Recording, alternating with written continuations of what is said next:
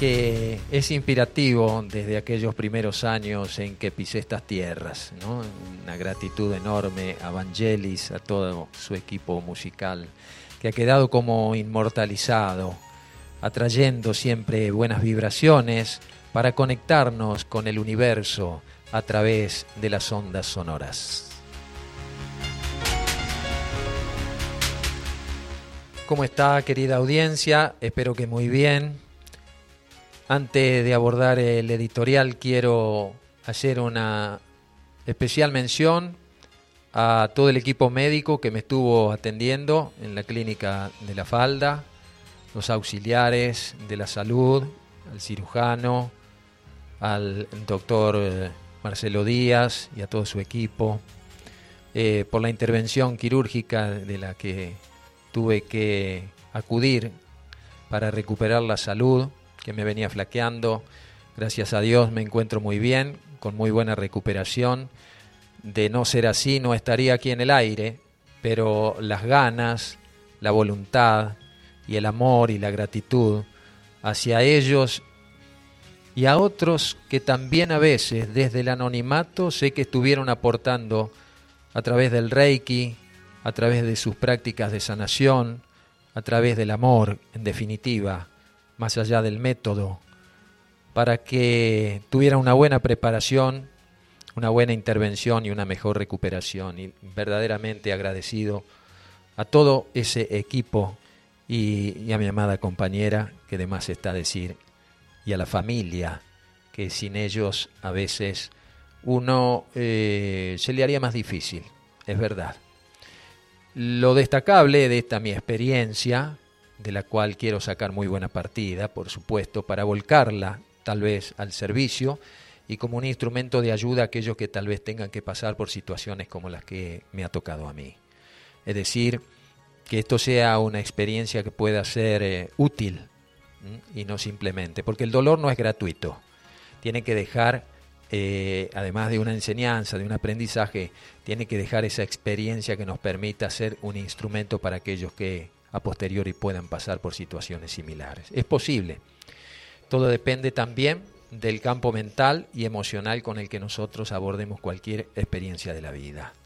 Entonces, si nos polarizamos en, en esa idea positiva y en ese aliento que viene a veces silencioso, pero que llega, porque es algo que necesito y compartir con ustedes también destacar que siente uno cuando hay del otro lado cadenas de oración, buena vibra, pensamientos positivos, y eso te llega. Eh, no se necesita una especial sensibilidad. Es palpable, eso te llega. Y es como una especie de ondas constantes, ¿eh? no que llegan y, y pasan, no, es como constante. Y fue una experiencia trascendental para mí el poder percibir esto. Por eso lo quiero compartir con ustedes, lleno de gratitud y de amor, para que a través de este micrófono también estas vibraciones puedan multiplicarse por donde los maestros conocen y sirven.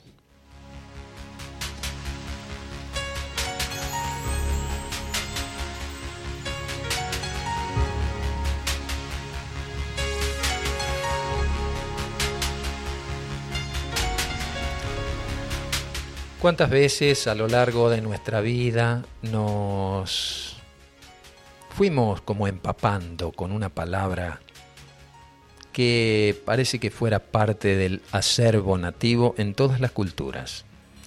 Es la palabra problemas.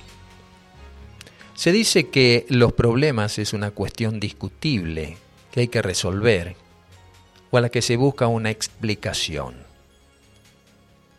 Nos criamos escuchando esta palabra desde muy chicos y al escucharla nos poníamos en alerta como algo que entrañaba un cierto peligro, un cierto riesgo, llegando inclusive a generar ciertos temores si la solución se demoraba en llegar. Como si esto fuera poco, ya en la edad escolar, en las clases de matemática, la maestra traía ejercicios, es decir, problemas a resolver. Siempre problemas. Como que tuviéramos que estar siempre atendiendo problemas en nuestra vida. Aplicando el conocimiento dado previamente por esa maestra, nos abocábamos a resolver esos ejercicios. Nadie nos explicó, al menos a mí en la familia, cómo se llega a generar problemas. ¿Los atraemos o surgen en nuestra vida como por arte de magia?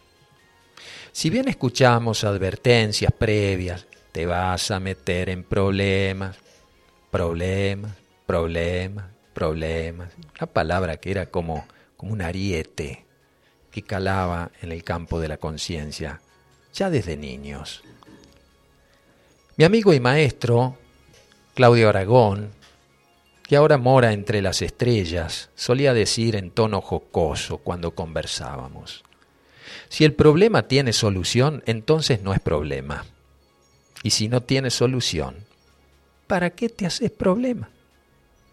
Esa filosofía práctica de los que ven y estudian la vida más allá de lo conocido. Nos educamos dentro de un parámetro estrecho entre la preocupación que atañe a un problema y la posibilidad de hallar o no solución al mismo. Cada experiencia es única, o sea, cada uno se dispone a encontrar solución al problema según la habilidad y la propia fe para crear las condiciones propicias y así hallar la solución. Pero ¿nos hemos planteado acaso ¿para qué tenemos que preocuparnos ante los problemas? ¿O será parte del programa que nos permite ir ganando confianza en nosotros mismos?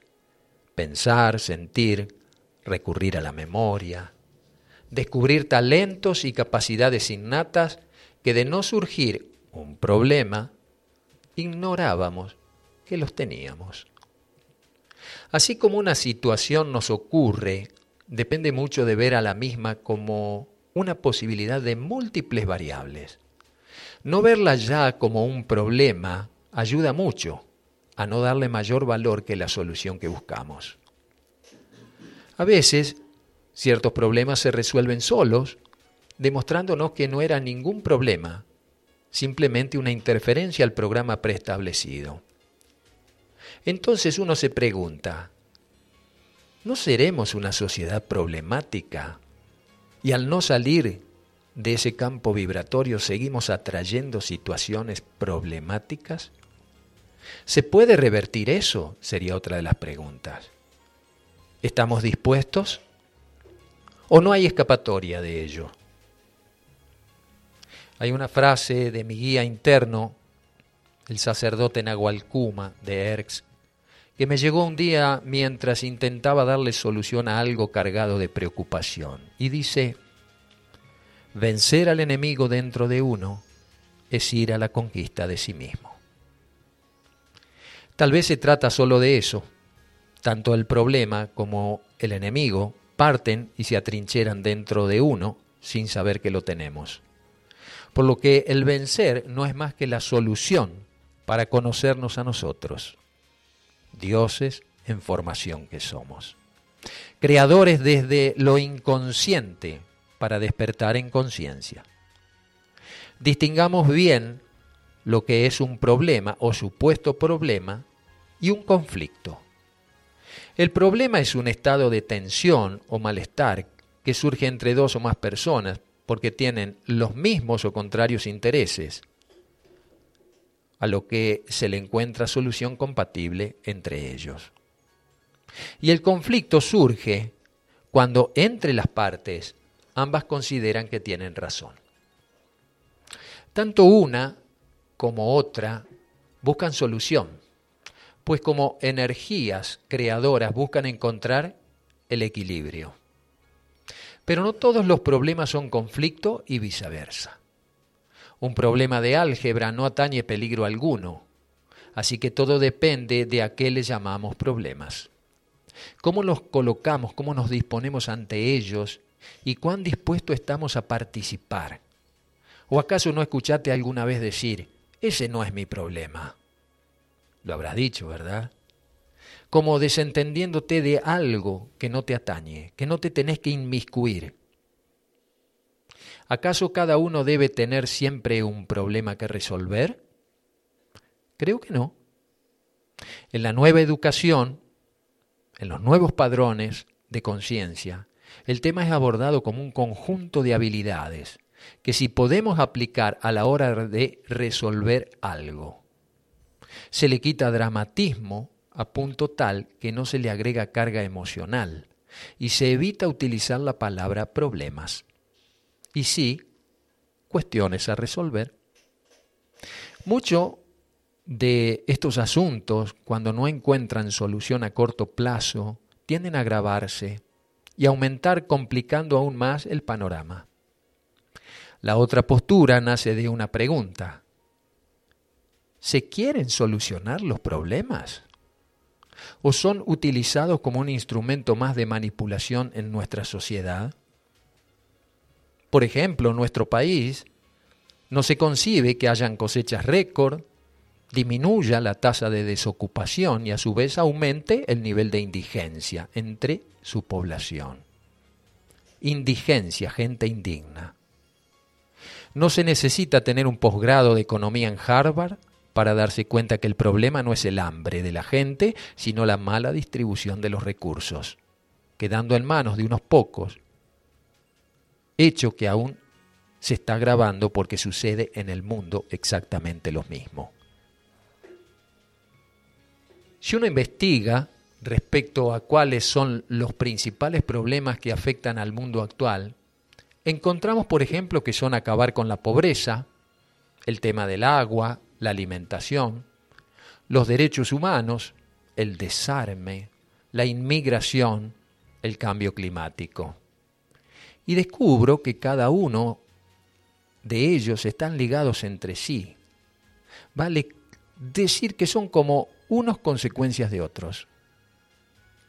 Hoy abordaremos con nuestro invitado para el día de hoy el, tan mentado tema sobre el cambio climático, el calentamiento, los chemtrails. Una nueva farsa que se quiere instalar para reducir la población y hacernos menos libres. Porque en verdad, cada uno de los problemas enumerados anteriormente no se los quiere solucionar, y sí paliar la situación. Por eso perduran en el tiempo y se agravan. La visión esotérica de los llamados problemas tiene aristas más profundas. Y no solo desde el punto de vista concreto.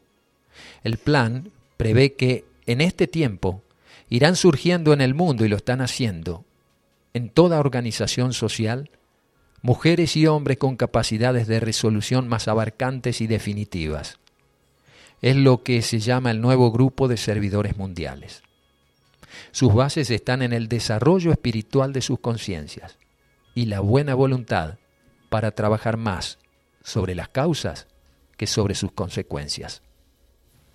A su vez, se constituirán equipos de personas, y ya lo están haciendo, en cada área, con verdadera visión comunitaria, alejados de partidismos e ideologías arcaicas, sus liderazgos pasan desapercibidos, pues no buscan poder personal, sino soluciones colectivas.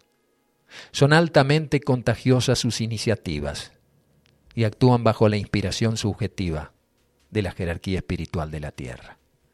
Tal vez vos seas uno de ellos, tal vez ni siquiera te das cuenta, pero por tu capacidad, por tu interés, por tu voluntad, has salido del núcleo que conforman solo la queja para empezar a aportar ideas. Esto no es una idea, es un hecho y ya está aconteciendo. Bienvenidas, bienvenidos. Esta es la otra realidad, un puente entre dos orillas.